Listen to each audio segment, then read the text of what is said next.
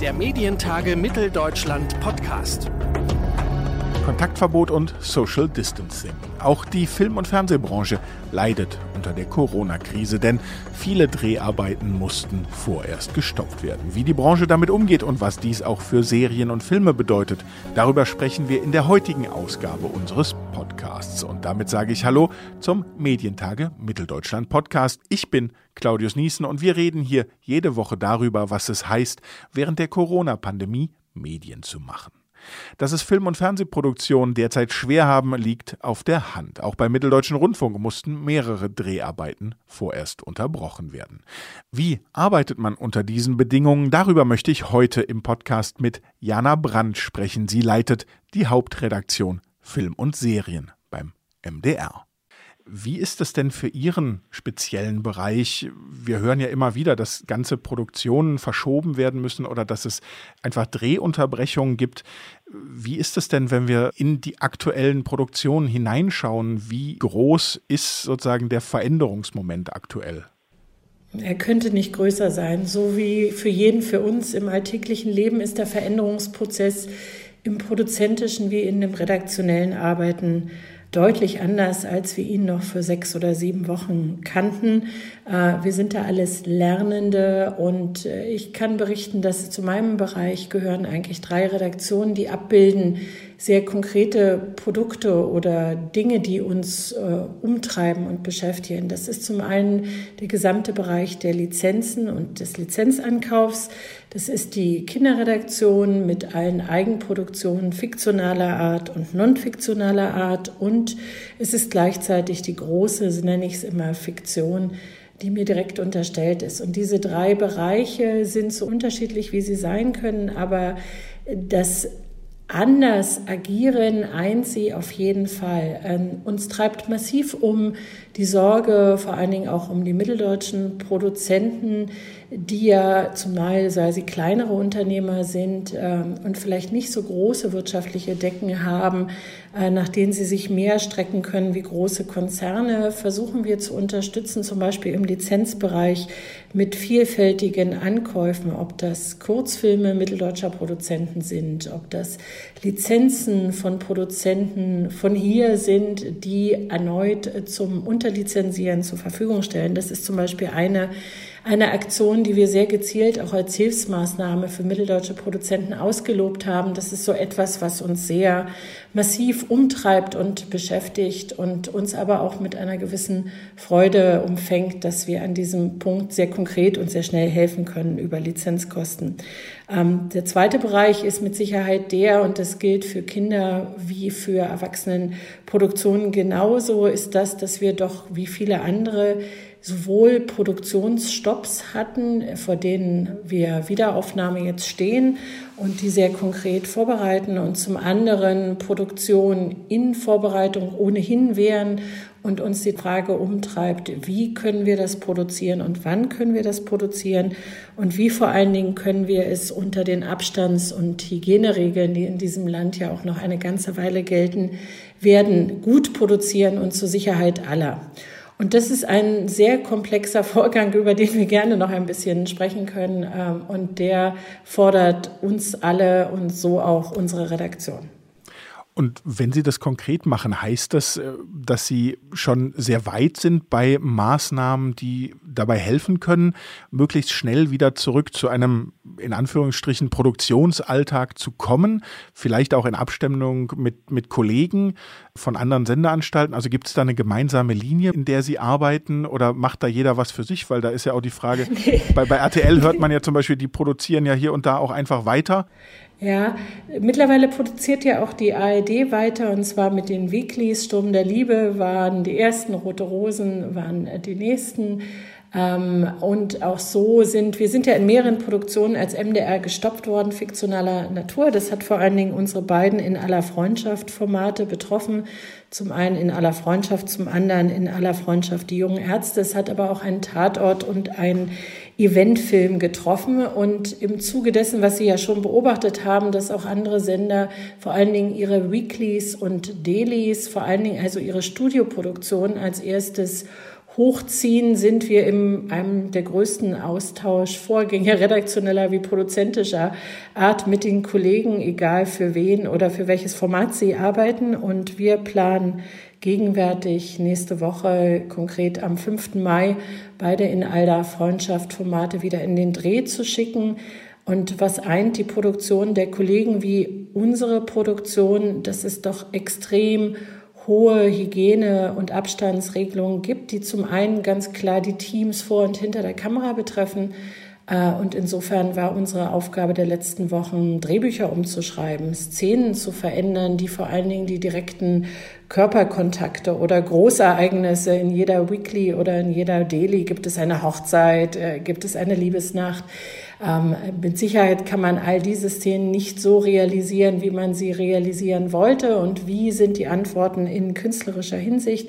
Das hat uns die letzten Wochen doch sehr massiv umgetrieben. Das heißt, wir haben viele, viele Drehbücher umgeschrieben, Stränge verändert, um dennoch Produkte herzustellen. Das gilt für unsere beiden auf jeden Fall, die sozusagen zwar so aussehen, als ob sie in einer neuen Zeit entstanden sind, aber noch immer fiktional sind, dass sie die Illusion einer Welt vielleicht auch etwas aufrechterhalten, sprich das Format sind, wofür unsere Zuschauerinnen und Zuschauer auch diese Formate lieben und einschalten. Und äh, es hilft ja im Fiktionalen nichts, dass man sich mit dem Leichtesten behilft und sagt, wir spielen alle Corona und dann wird es schon toll werden.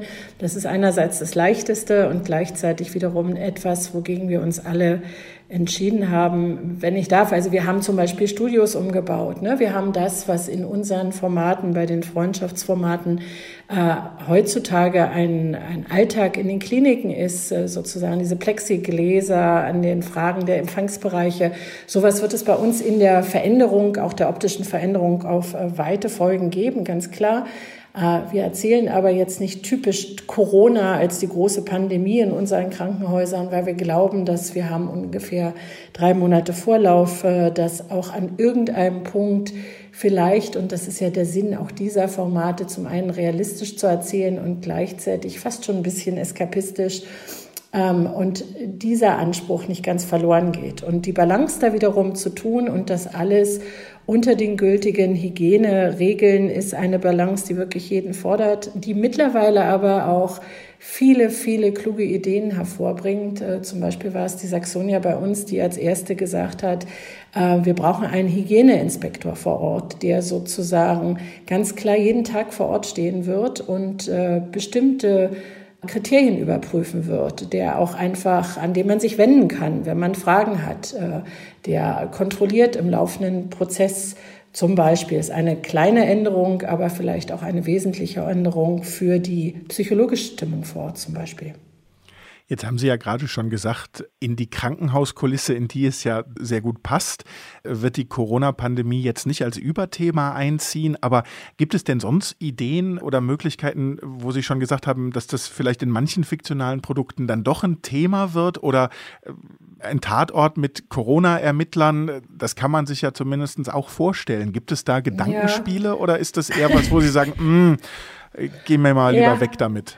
Ich glaube, das ist ja wiederum der Charme der Branche, dass diese Fragen sich jeder stellen kann und wiederum individuell beantworten wird. Also wenn Sie fragen, ob der MDR derzeit plant, in einem der Krimi-Formate, ob es Polizeiruf oder Tatort ist, den Corona-Fall zu spielen aktiv, so haben wir das nicht vor. Ähm, wir haben viele Corona- Formate als Haus betreut, die sehr viel schnellere Formate sind, die in den Mediatheken sich wiedergefunden haben, wo Schauspieler oder andere kreative Künstler ihre Lust und Laune zu, sag mal, doch äh, Corona-spezifischen eingesperrt sein Geschichten entwickeln konnten. Das gab's. Die sind auch toll, sind toll, dass sie entstanden sind, weil sie im Zweifelsfalle auch immer als Zeitbild für eine sehr spezifische Zeitspanne da sein werden und geradezu ein historisches Dokument irgendwann werden.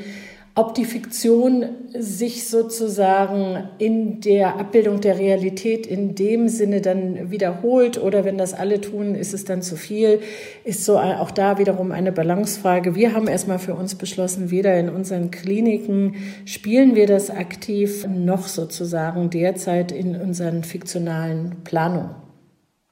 Aber wer weiß, kann ja noch kommen, zehn Jahre später. Hoffentlich nicht. genau, Sie sagen es. Ähm, wie, wie ist es denn im, im Sport? Diskutiert man ja sehr stark oder man diskutiert nicht nur, sondern es gibt inzwischen ja auch, ich sag mal, Bundesliga oder auch sogar WM. Spiele, die man sich wieder angucken kann. Das hat, egal ob man nun Fußballfan ist oder nicht, finde ich, nur sehr begrenzten Fancharakter. Wie ist es denn bei Ihnen und den fiktionalen Angeboten? Haben Sie auch die Gefahr, dass Ihnen irgendwann die Stoffe ausgehen und wir einen Herbst der Wiederholung erleben oder sind Sie da äh, ganz gut gewappnet? Eine sehr interessante Frage. Als sozusagen Corona über uns alle brach und in dem Sinne die Fiktion ähm, betroffen hatte und die Produktion zum Stehen kam, war das natürlich die allererste oder nächste Frage. Wie ist es mit Planungssicherheit, formuliere ich es jetzt mal so. Ich glaube, dass man auf den Sendestrecken im ersten deutschen Fernsehen in diesem Jahr viele Erstsendungen sehen wird, nämlich all jene, das betrifft auch ganz viele Produktionen vom Mitteldeutschen Rundfunk, die vor der Krise fertiggestellt wurden, also abgedreht sind, zum Beispiel unsere dritte Staffel Charité und die sich jetzt aktuell in der Postproduktion befinden und die ohnehin für dieses oder Anfang des nächsten Jahres geplant waren zu senden. Da gibt es die wenigsten Ausfälle, insofern kommt da viel Nachschub. Und dann, glaube ich, wird die Frage sein, äh, wie lange stehen einzelne Produktionen, wie sieht Produktionsrealität in unterschiedlichen Bundesländern aus, wie schnell kann man wieder produzieren, wie schnell kommt man auch mit einer Produktion durch, wie schnell stellt man sie fertig. Und dann wird man vielleicht mehr Wiederholungen zu einem Zeitpunkt sehen, den ich aber im Moment noch nicht konkret bemessen könnte. Bei In aller Freundschaft verlängern wir jetzt zum Beispiel unsere ohnehin äh, existente Sommerpause um ein paar Wochen, um sozusagen Luft zu holen und gleichzeitig die neuen Folgen mit dem beginnenden Drehstart auch wieder dem Publikum dann gerne zur Verfügung zu stehen, so dass wir etwas länger als geplant wiederholen. Ähm, aber nach jetziger Sicht auch nicht so lange, wie wir zum, am Anfang gefürchtet haben. Insofern, glaube ich, wird man das auf die unterschiedlichen Plätze und die unterschiedlichen Formate runterbrechen werden und mal gucken, wo man ist. Aber Wiederholungen gehören zum Fernsehen dazu. Zu viele Wiederholungen, glaube ich, gibt's nicht. Und die ARD wird sich zum Beispiel auch im Zuge des 50.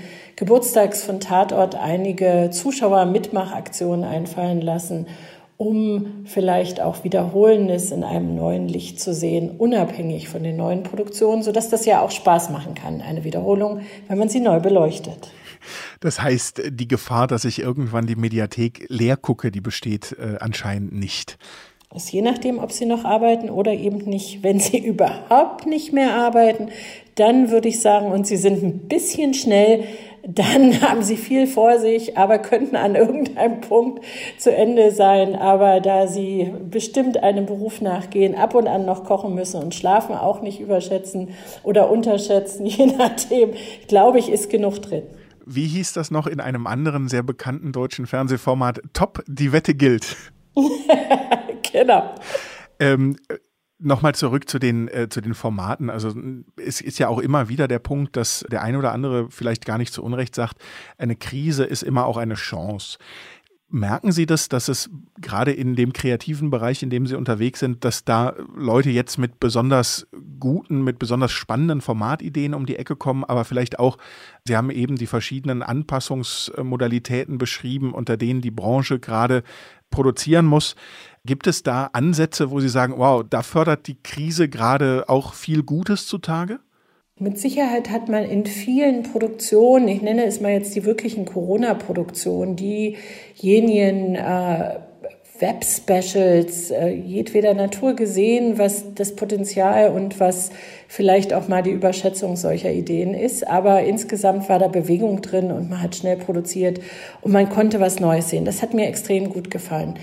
So viele neue Ideen erreichen mich aktuell gar nicht, weil zum einen haben wir selber auch ganz viele Dinge in Planung wie auch in perspektivischer Planung. Und ich glaube, der erste Punkt für uns alle wird sein, die Produktion, Produktionen, die begonnen worden sind, auch wirklich zu Ende zu führen, auch im Sinne der Produzenten und im Sinne des Programms. Äh, der zweite Baustein wird sein, all jene Dinge, die wir geplant haben, ohnehin und zum Teil in der Fiktion sehr langfristig auch die unter fairen Bedingungen zu produzieren und insofern die Wirtschaft zu unterstützen, als dass wir keine Produktion absagen. Das ist ja ein ganz wesentlicher Punkt, den die ARD auch so formuliert hat. Und die Frage, was kann man darüber hinaus noch Neues machen, ist ein ohnehin sozusagen ja immer laufender Prozess. Da kommt was Tolles, man, man guckt was und sagt, oh ja, das sollten wir tun.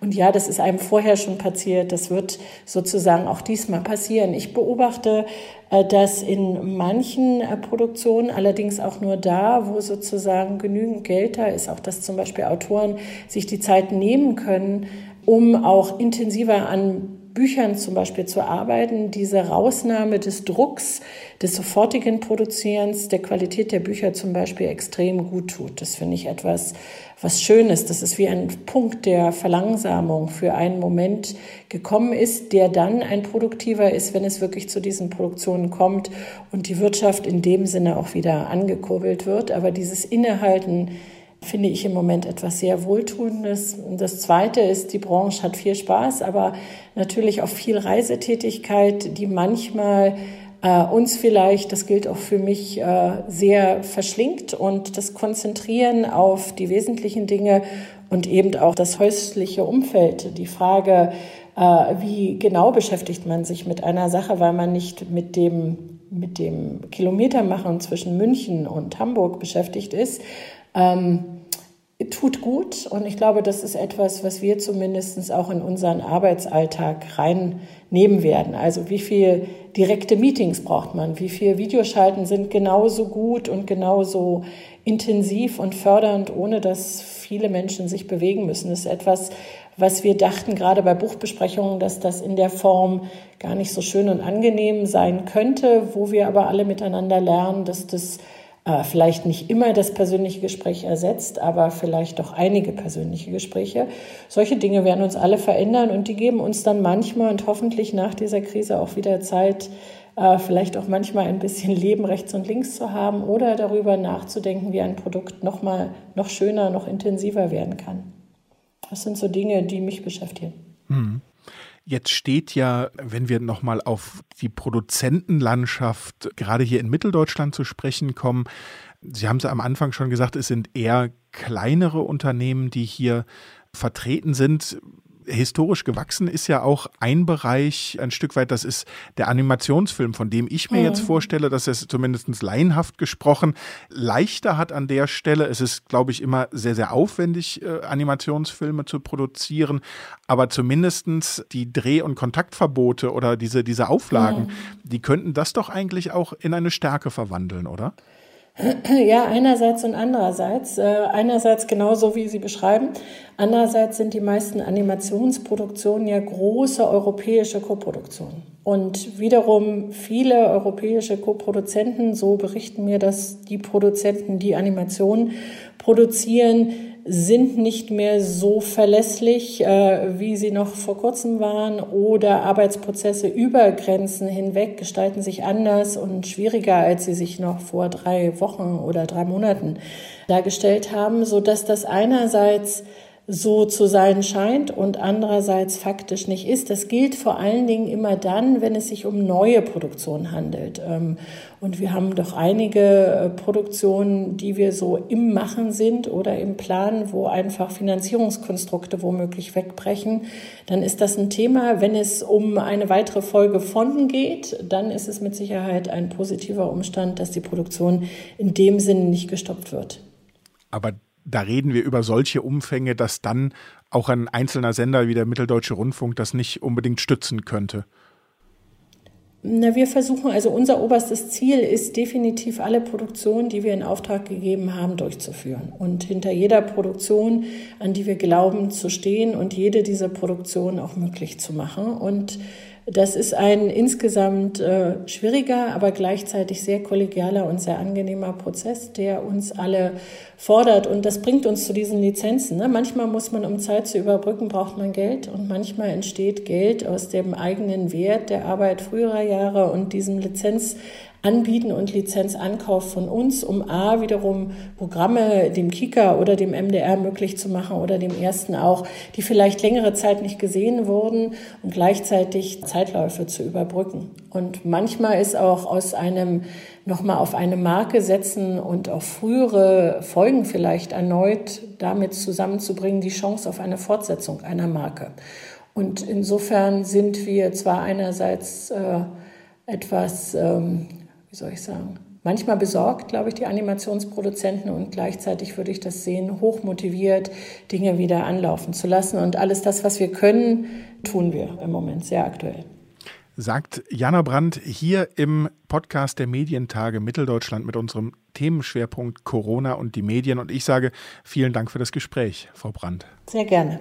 Jana Brandt leitet die Hauptredaktion Film und Serien beim MDR und hat uns erklärt, wie die Corona-Krise ihre aktuelle Arbeit beeinflusst.